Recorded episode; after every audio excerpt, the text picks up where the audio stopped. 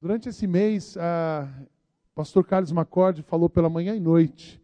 O tema era uma, uma vida profunda, leve e funcional. Uh, puxa, mas de novo, falando dessa história, é, quando a gente faz o café de conexão aqui na igreja, a gente fala disso. Essa é uma igreja profunda, leve e funcional, que recebe, celebra e reparte o amor de Deus. Então, a, a, a gente tem uma característica, e é muito importante você conhecer a igreja que você faz parte. É muito importante você conhecer uma igreja antes de dizer que vai entrar naquela igreja, de fazer parte daquela comunidade, porque é assim que a gente está indo.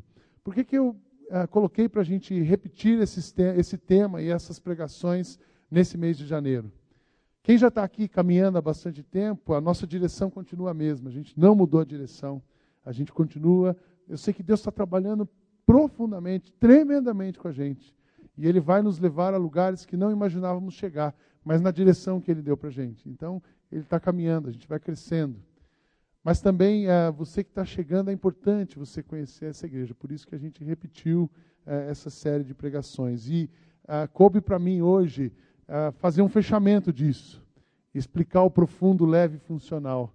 Revisar a base da igreja, para a gente caminhar junto. Que, eu quero que você sinta seguro nesse lugar, que você saiba como funciona essa comunidade, para onde nós estamos indo. Tem três textos, antes de eu dar uma ilustração, você deve ter recebido um, um esboço, e no esboço tem três textos que eu gostaria de ler para começar uh, essa palavra. Duas palavras de Jesus e o ensinamento de Paulo na carta aos Colossenses. Primeiro texto está na tela, também tem aqui no esboço, e eu vou ler para vocês. Mateus 22, 36 a 39. Mestre, qual é o maior mandamento da lei? Respondeu Jesus. Da lei respondeu Jesus: Ame o Senhor, o seu Deus, de todo o seu coração, de toda a sua alma e de todo o seu entendimento. Este é o primeiro e maior mandamento. E o segundo é semelhante a ele: ame o seu próximo como a si mesmo. Você pode ler comigo o próximo texto, Colossenses? Vamos ler juntos? Portanto, santo e amado, revistam-se de profunda compaixão, bondade, humildade, mansidão e paciência.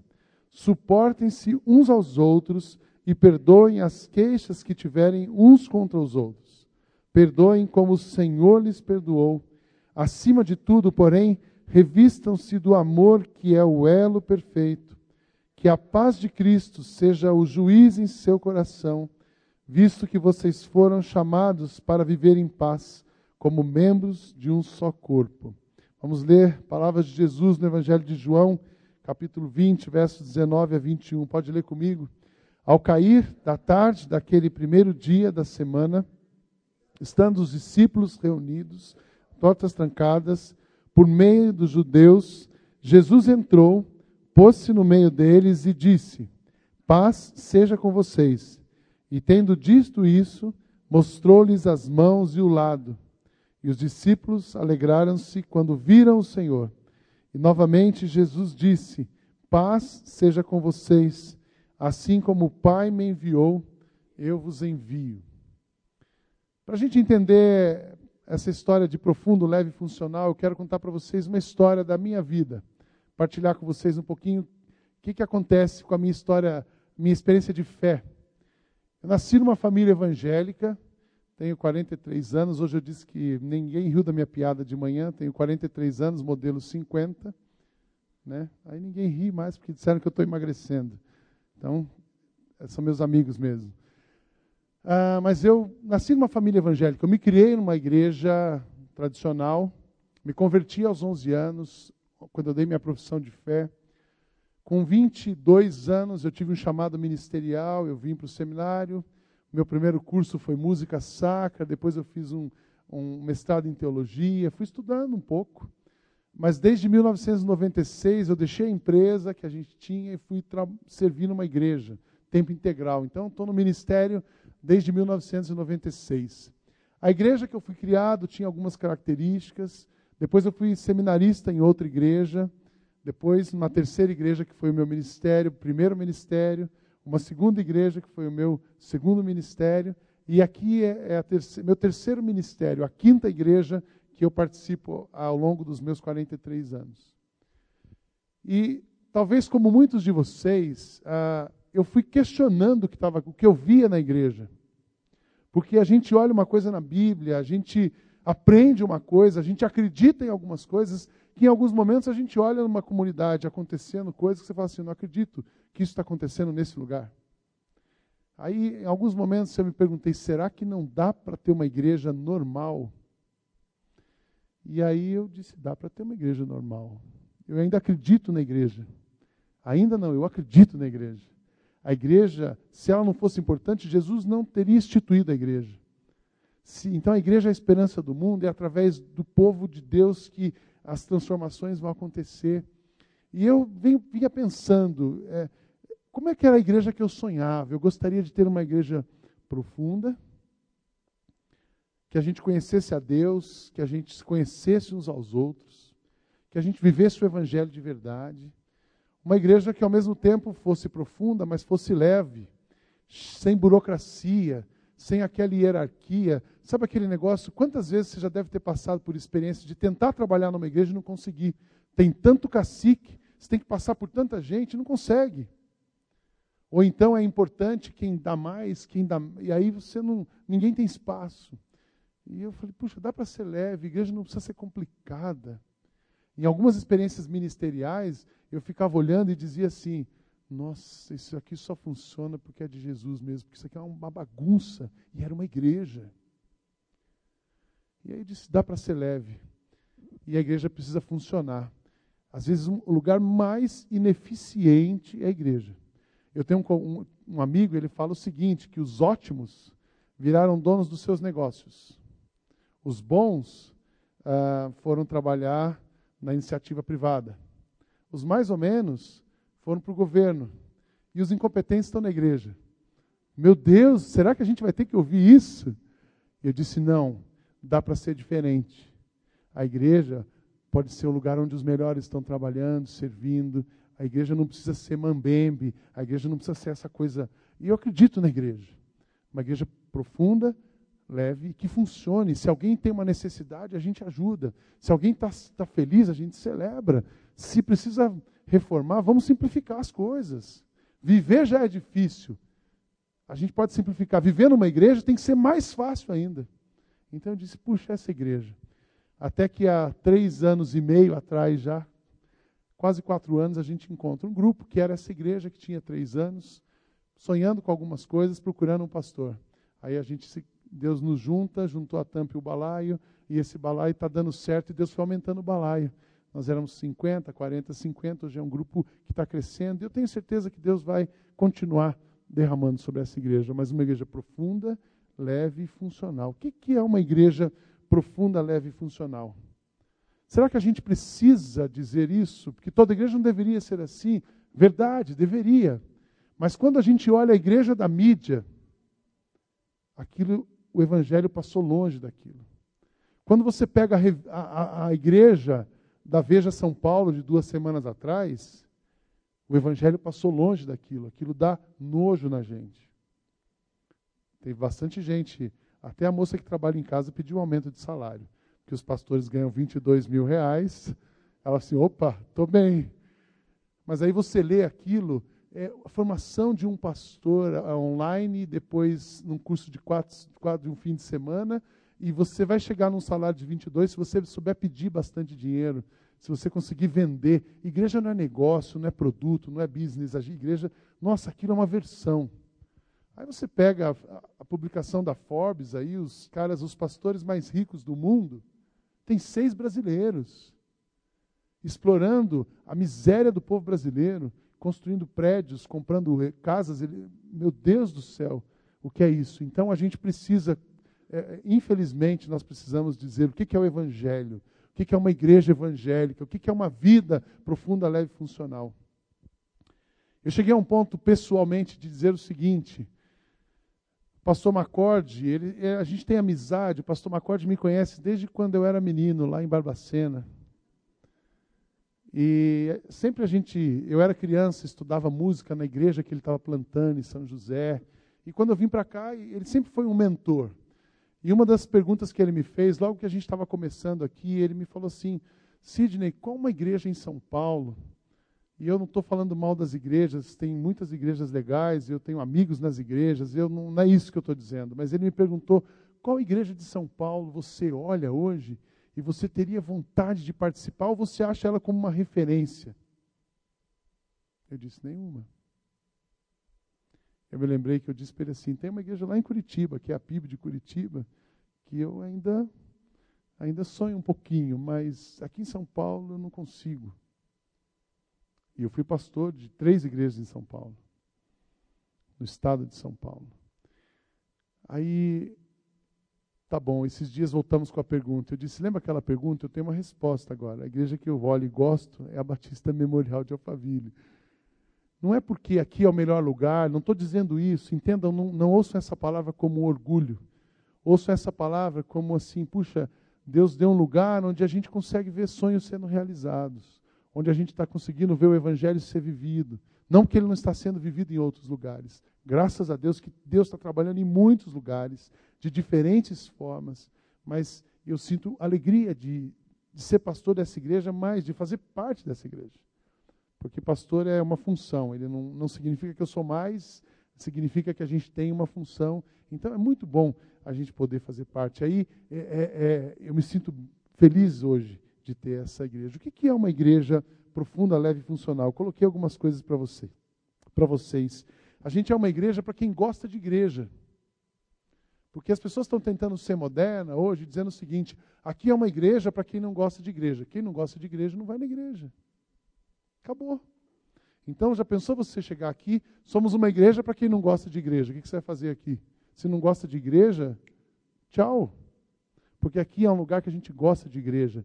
A gente gosta daquela muvuca do final do ano que a gente teve de ensaio, come todo mundo junto, sai daqui de madrugada e recebe um monte de gente, vê o povo se convertendo. A gente gosta de ir para os lugares onde Deus está mandando. Não é uma delícia isso? É, aqui é uma igreja sim uma igreja para quem gosta de igreja, uma igreja para o mundo a partir de Alphaville. A gente não é uma igreja para burguês, para gente confortável. Aqui tem o shopping Guatemi, Tamboré, e você escolhe o shopping que você quer ir. Agora tem que ter uma igreja para você escolher. Não, a gente é uma igreja para ser o braço de Deus onde Ele nos levar. Brilhar perto e longe, favorecidos e menos favorecidos. Olhamos as pessoas, somos ramos para manifestar as intenções de Deus no mundo. O nosso diferencial é ser normal. O que, que é isso?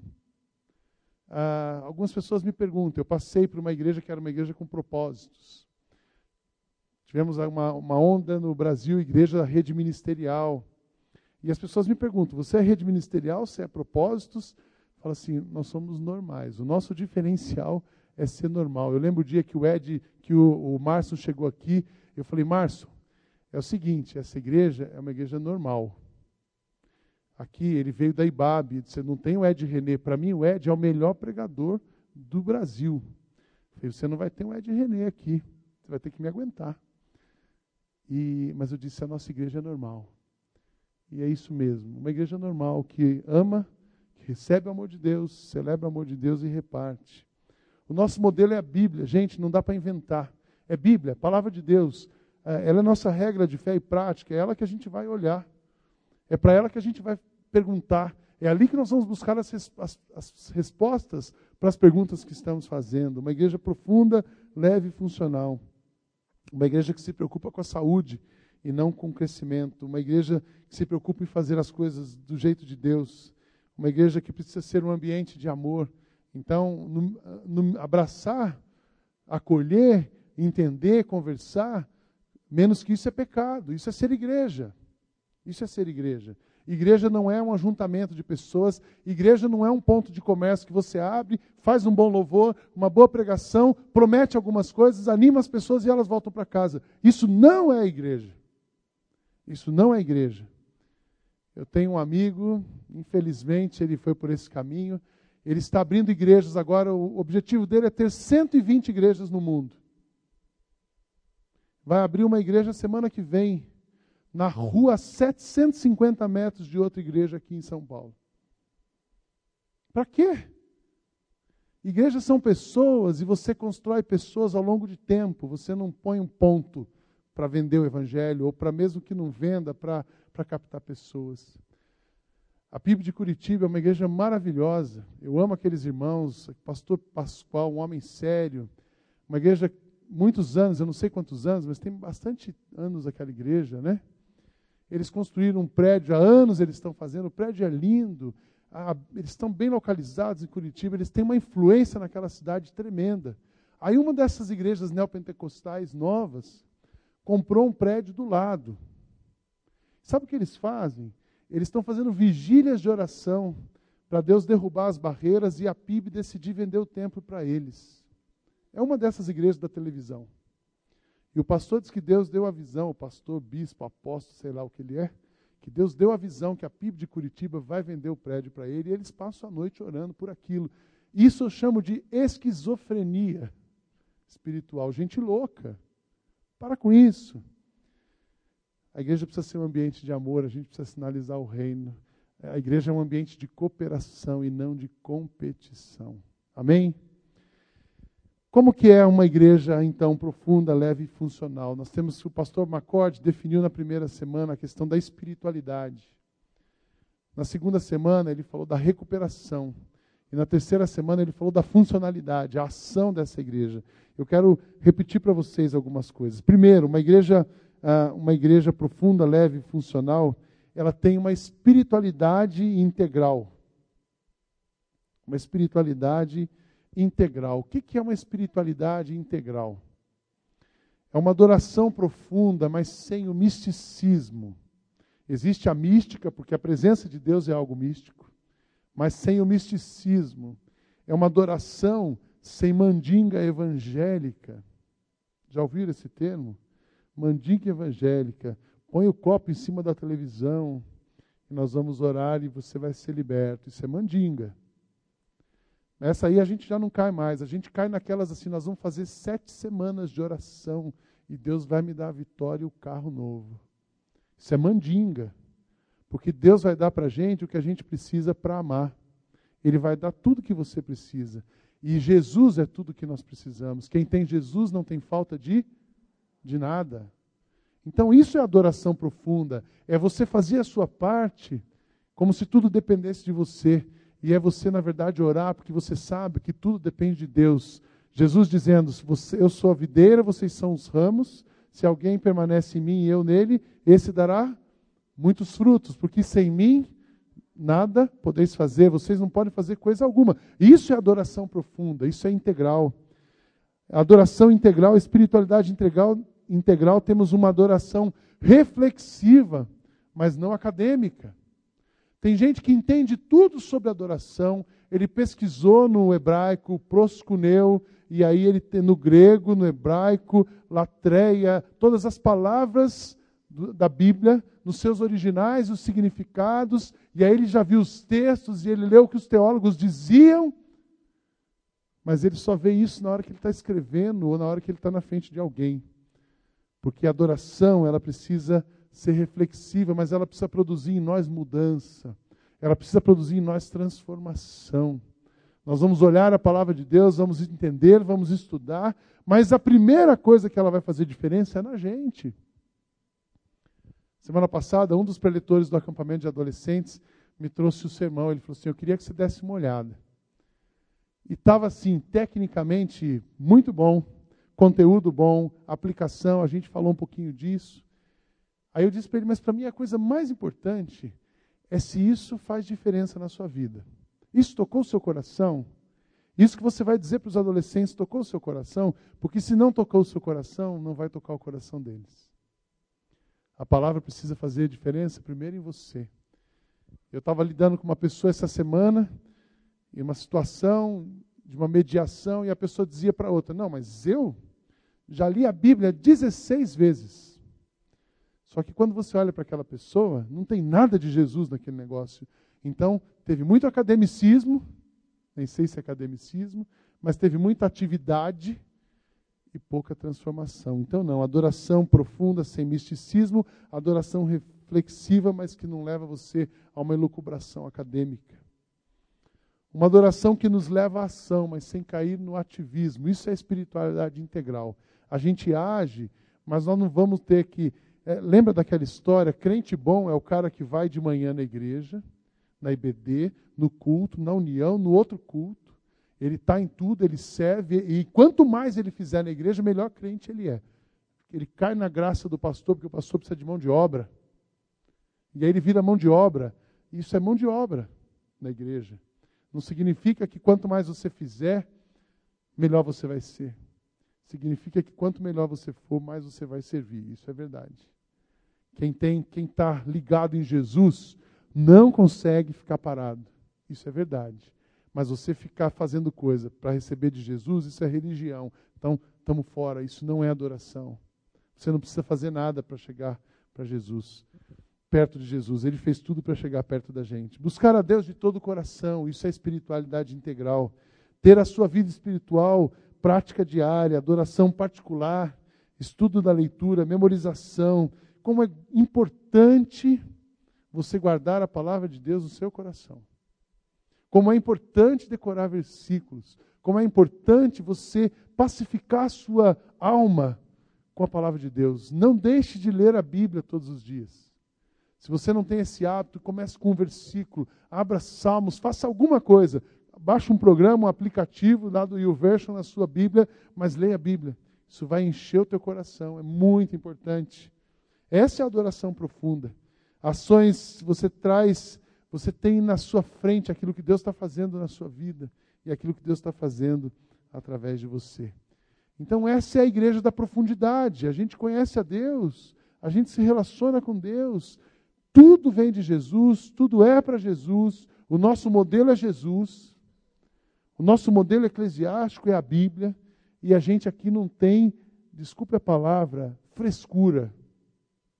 Ai, uma igreja cheia do. Não, a gente precisa ser simples. Simplicidade. Então pensa nisso. Ah, precisamos ouvir a voz de Jesus, precisamos fazer o que Ele quer. Essa é a igreja profunda que a gente vai ter, que nós estamos construindo.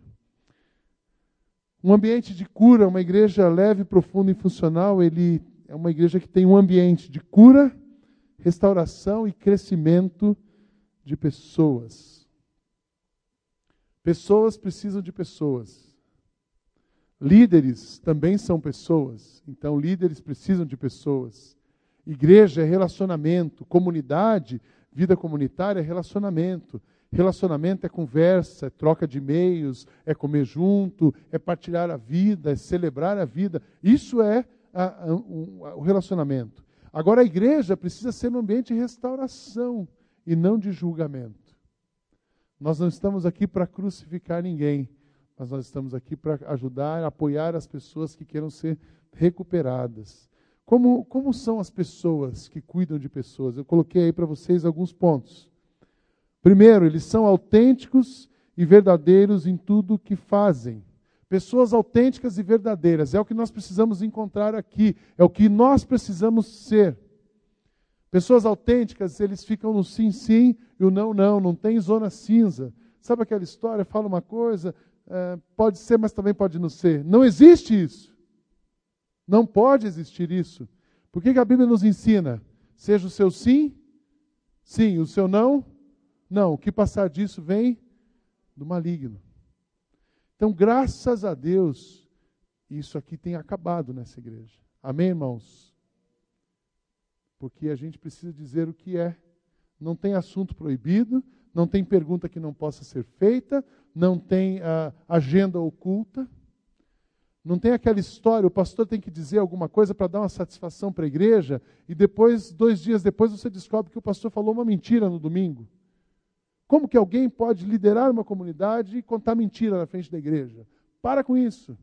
Isso não é evangelho, isso não é igreja, isso não é ambiente de cura, de restauração. Isso é pecado e a gente vai se afundando nessa história. Precisamos ter o sim, o sim e o não, não. Pessoas que cuidam de pessoas, elas trocam as conversas banais pelo compartilhar da vida. Eu estava dizendo de alguns pequenos grupos aqui, que são os pequenos grupos da festa. Tem o pequeno grupo da Edna do Levi, pequeno grupo de Osasco, pequeno grupo do Tamboré, e eles vivem de festa em festa, em churrasco. Eu acho isso bom, não tem problema.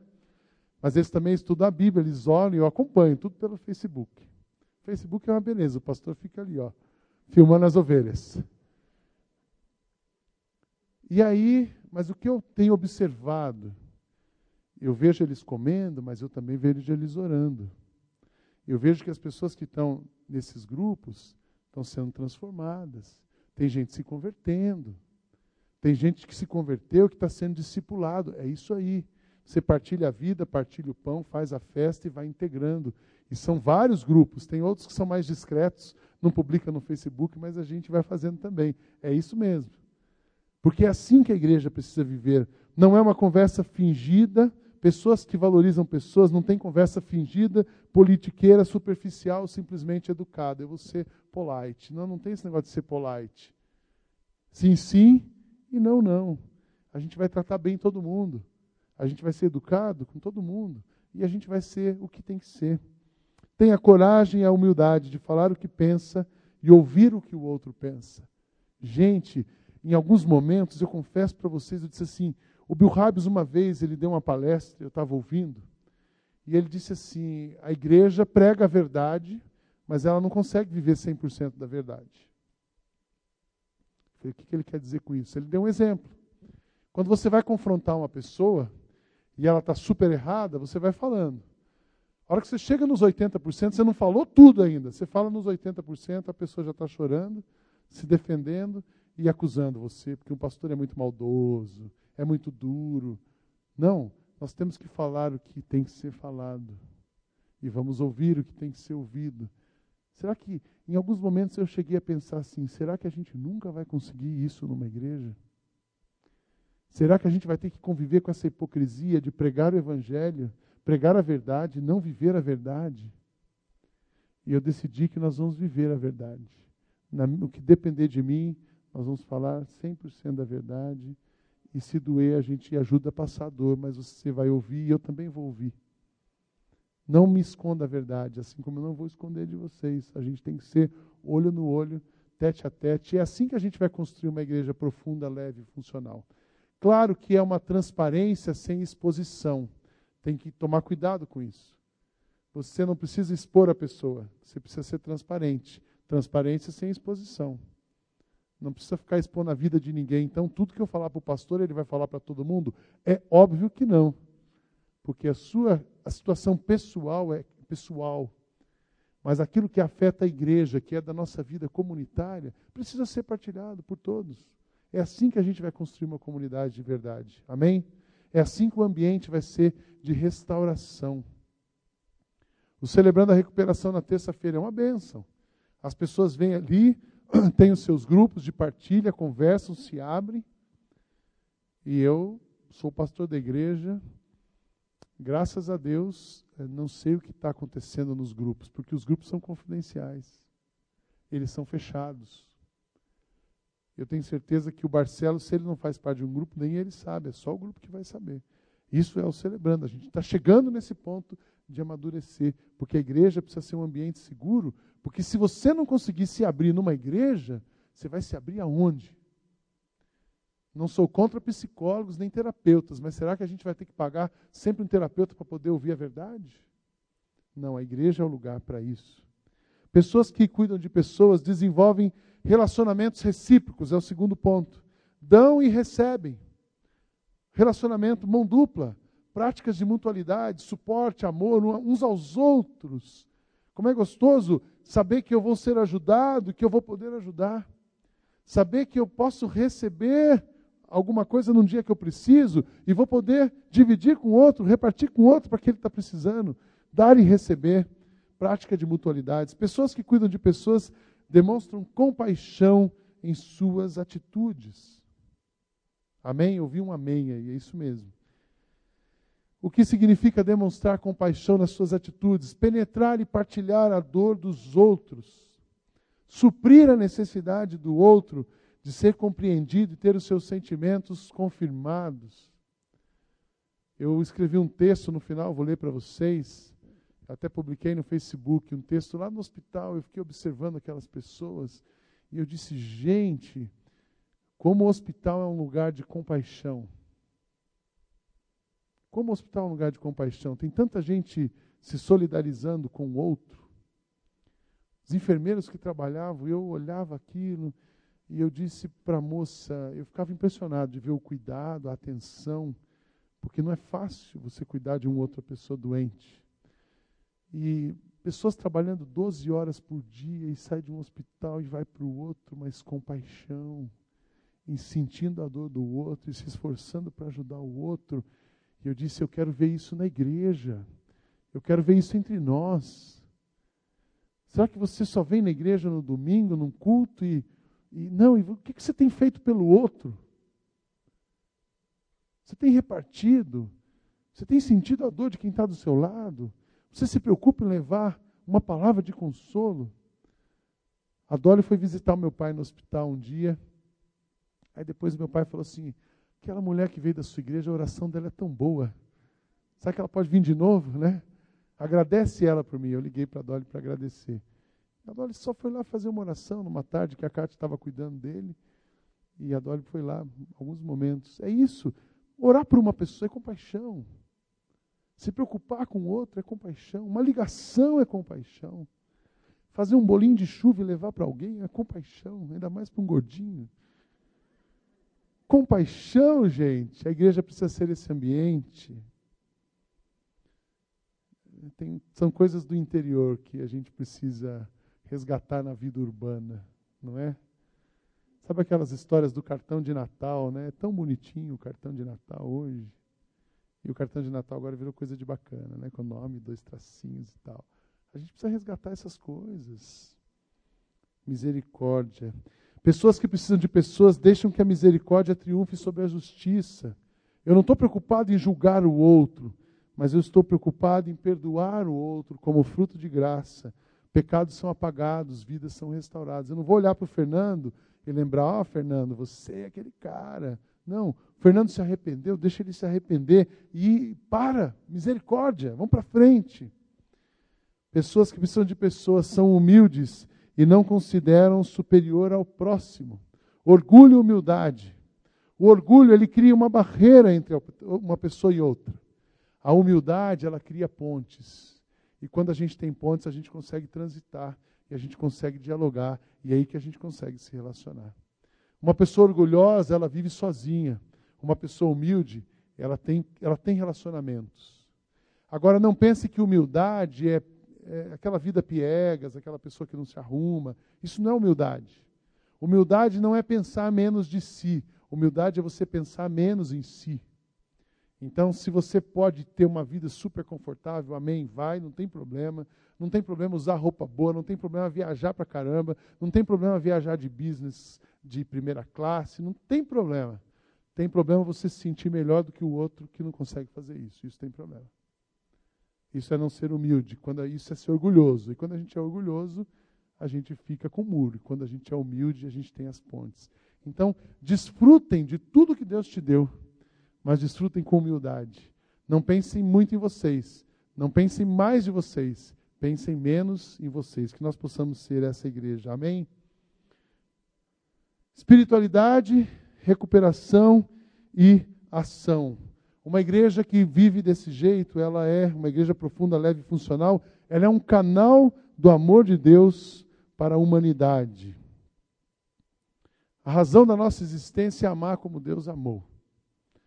Jesus chegou para os discípulos, naquele texto que eu li de João, e sabe por que ele chegou e fez a saudação, Pai seja convosco? Para que os discípulos reconhecessem que era ele mesmo. Porque essa era a saudação que ele fazia quando estava com eles. Então, opa, é ele. Depois ele mostrou as mãos, ele mostrou os lados. Porque tinha um cara chamado Tomé, que se não visse, não cria. Então, ele mostrou para Tomé, olha, fica sossegado, sou eu mesmo. E aí, depois que ele se identificou e estabeleceu o vínculo, ele disse assim: Olha, assim como o Pai me enviou, eu vos envio. Você tem uma, vocês agora têm uma missão. Uma igreja profunda, leve e funcional, ela entendeu que está em missão. Ela abraçou a missão de Deus e se engajou naquilo. E nós vamos sinalizar o reino onde estamos, vamos repartir o amor, vamos repartir recursos, vamos abençoar pessoas. É assim que a gente deve viver. Uma igreja que ama como ela é. Uma igreja que ama não é dar ofertinha missionária, março, junho e setembro, mandou pôs relatório e depois vai lá para a Assembleia da Convenção para tá tudo bem, eu sou uma igreja missionária. Mandamos a maior oferta missionária. Já viram essa história? Eu já vi muito isso. Saímos bem no relatório da Associação Batista de Osasco e Adjacências. Não, a gente não precisa sair bem no relatório. A gente precisa sustentar missionário. A gente precisa levar esperança onde não tem esperança. A gente precisa levar comida onde não tem comida. A gente precisa levar água e leite para quem está sem ter água e leite para tomar. É isso que a gente precisa fazer, não é ter relatório para mostrar que a gente está bem posicionado. Uma igreja que ama, três características. Ela deixou o raciocínio egoísta pelo raciocínio altruísta.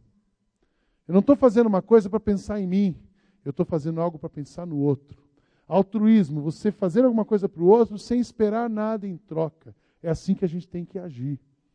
E não aquela igreja narcisista. Temos o melhor pastor, temos o melhor púlpito, temos a melhor cadeira, temos a melhor instalação. Isso vai me dando coceira e me faz perder os cabelos.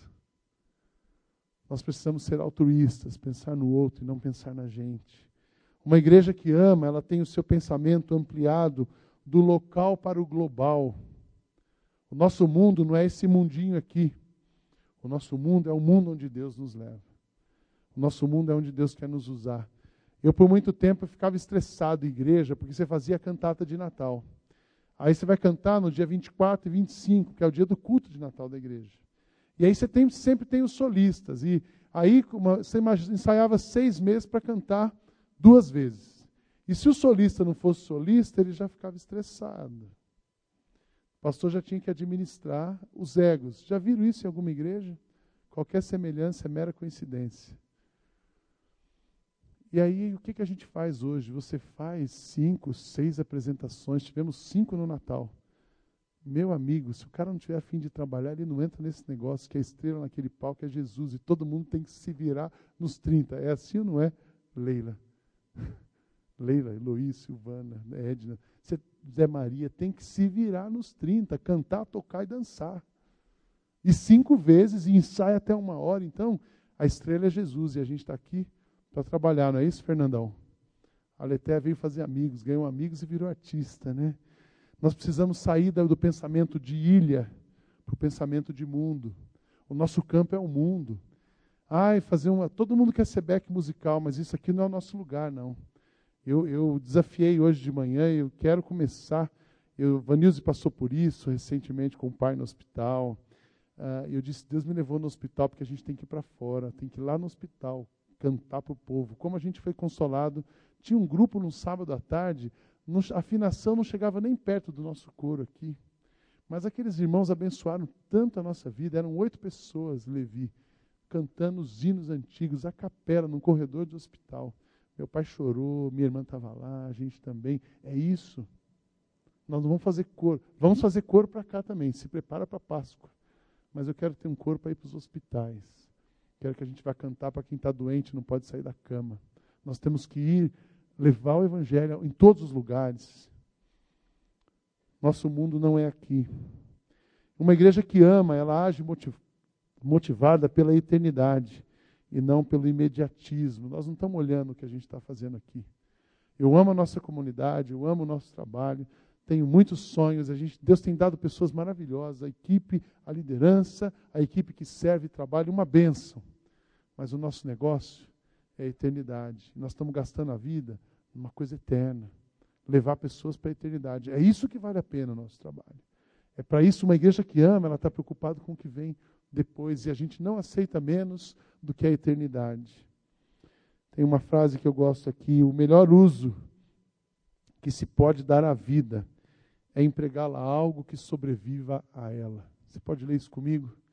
O melhor uso que se pode dar à vida é empregá-la em algo que sobreviva a ela. O seu trabalho vai durar, se você é um funcionário público, vai durar enquanto você estiver vivo. Seu emprego vai durar enquanto a sua empresa estiver bem. Seu negócio vai durar enquanto a economia rodar. Os bens que você tem vão durar até você morrer e alguém começar a brigar por eles. Mas aquilo que você construir para a eternidade, isso ninguém tira de você. Amém? E é isso que vale a pena a nossa vida. É para isso que a gente precisa viver. Aí, aí a gente encontrou a vida. Aí a gente encontrou Jesus. Aí a gente encontrou o jeito dele pensar. E aí a gente encontrou o lugar para onde nós vamos estar, estaremos juntos. Eu quero terminar lendo para vocês esse texto que eu escrevi. A banda já pode se posicionar aqui e acompanha essa leitura. Isso aqui saiu do meu coração, eu fiquei olhando, incomodado. Eu sempre tenho, quando eu estou passando, vivendo, eu sempre pergunto para Deus: o que, que o Senhor quer me ensinar? Eu não quero só resolver o problema pontual, eu quero aprender alguma coisa. E eu prego para vocês o que eu também acredito. Então a gente tem sempre na vida um momento de bonança, tribulação, aprendizado, crescimento, bonança, depois tribulação. A tribulação a gente aprende, a gente cresce, bonança e tribulação. Eu estava no momento de tribulação, olhando não só pela saúde, é claro que você não quer que seu pai sofra, mas eu tenho certeza todo mundo vai morrer. Então tem, temos nos esforçado e Deus já o abençoou para ele ter uma velhice digna e uma morte digna, é isso que a gente quer. A hora que, vai a hora que chegar a hora dele, ele vai partir. Ele tem 75 anos, está doente, Deus sabe. Meu sofrimento não era por isso. O meu sofrimento era como que isso pode ser feito de uma maneira onde a gente veja Deus. Que, que eu posso aprender com isso? O que, que o Senhor está querendo ensinar nesse momento? Eu escrevi esse texto aqui e divido ele com vocês e encerro a minha palavra nessa noite. Nas últimas semanas, estive por muito tempo acompanhando meu pai no hospital. Aqui eu tenho encontrado pessoas cheias de compaixão, altruísmo e solidariedade. Como tem gente querendo ajudar em hospital. Artistas encorajando pessoas, alegrando pessoas. Meu culto domingo passado de manhã foram com duas moças voluntárias, os Doutores da Alegria. Elas chegaram no quarto e fizeram uma festa. E eu gosto de fazer pergunta, queria saber quem eram elas. Uma era uma executiva e outra era uma professora. Elas dedicam todas as manhãs de sábado e domingo para ficar andando pelos corredores do hospital, alegrando as pessoas. Eu disse: Vocês são de alguma igreja? Elas: Não, não vou em nenhuma igreja. Eu me senti na igreja com elas. Irmãos de fé, cantando nos corredores para repartir o amor de Jesus com as pessoas enfermas, eu encontrei esse grupo. Médicos competentes, mas que não são arrogantes Imagina eu fazendo pergunta para o médico. E eu disse: Olha, mas se fosse o hospital tal, o médico disse: Eu sou professor aqui, eu sou titular do Einstein, eu que opero. O procedimento será o mesmo lá ou aqui com seu pai. Se chegar a hora, o senhor fica tranquilo. Mas ele teve a humildade de me ouvir e a educação de me responder. Capelães voluntários, todo dia passava alguém da equipe da Eleni lendo um trecho da Bíblia e orando um versículo e uma oração. Como isso faz diferença, de quarto em quarto, intercedendo em favor do próximo. Um lugar onde todos são iguais. Na hora que você está numa cama de hospital, todo mundo é igual. Por alguns momentos eu me senti em uma comunidade cristã. Achei que eu estava numa igreja. Oro para que as igrejas sejam assim. Que pastores e líderes desçam do palco e dos púlpitos e venham consolar e encorajar quem precisa. Que as pessoas que professam a fé em Jesus vivam o cristianismo do amor e não do julgamento. Nós não somos melhores do que ninguém, somos todos iguais. Que as pessoas possam dar valor ao que tem valor, gastando menos em construções de prédios luxuosos. Graças a Deus que aqui a gente não está pisando em granito e nem a gente está com. A gente tem conforto, mas não existe ostentação e que possamos investir na construção de pessoas que sinalizam o reino e manifestam o amor de Deus. Eu escrevi esse texto, era 3h38 da manhã. Aí eu, naquele momento, disse também: Eu lembro-me da amada IBM Alphaville, onde eu tenho visto tudo que eu vi no ambiente de um hospital. Que nós possamos viver sempre assim. Amém, irmãos? Que essa igreja não seja menos do que um hospital onde as pessoas sejam curadas, transformadas, encontrem Jesus e a sua graça. Vamos orar?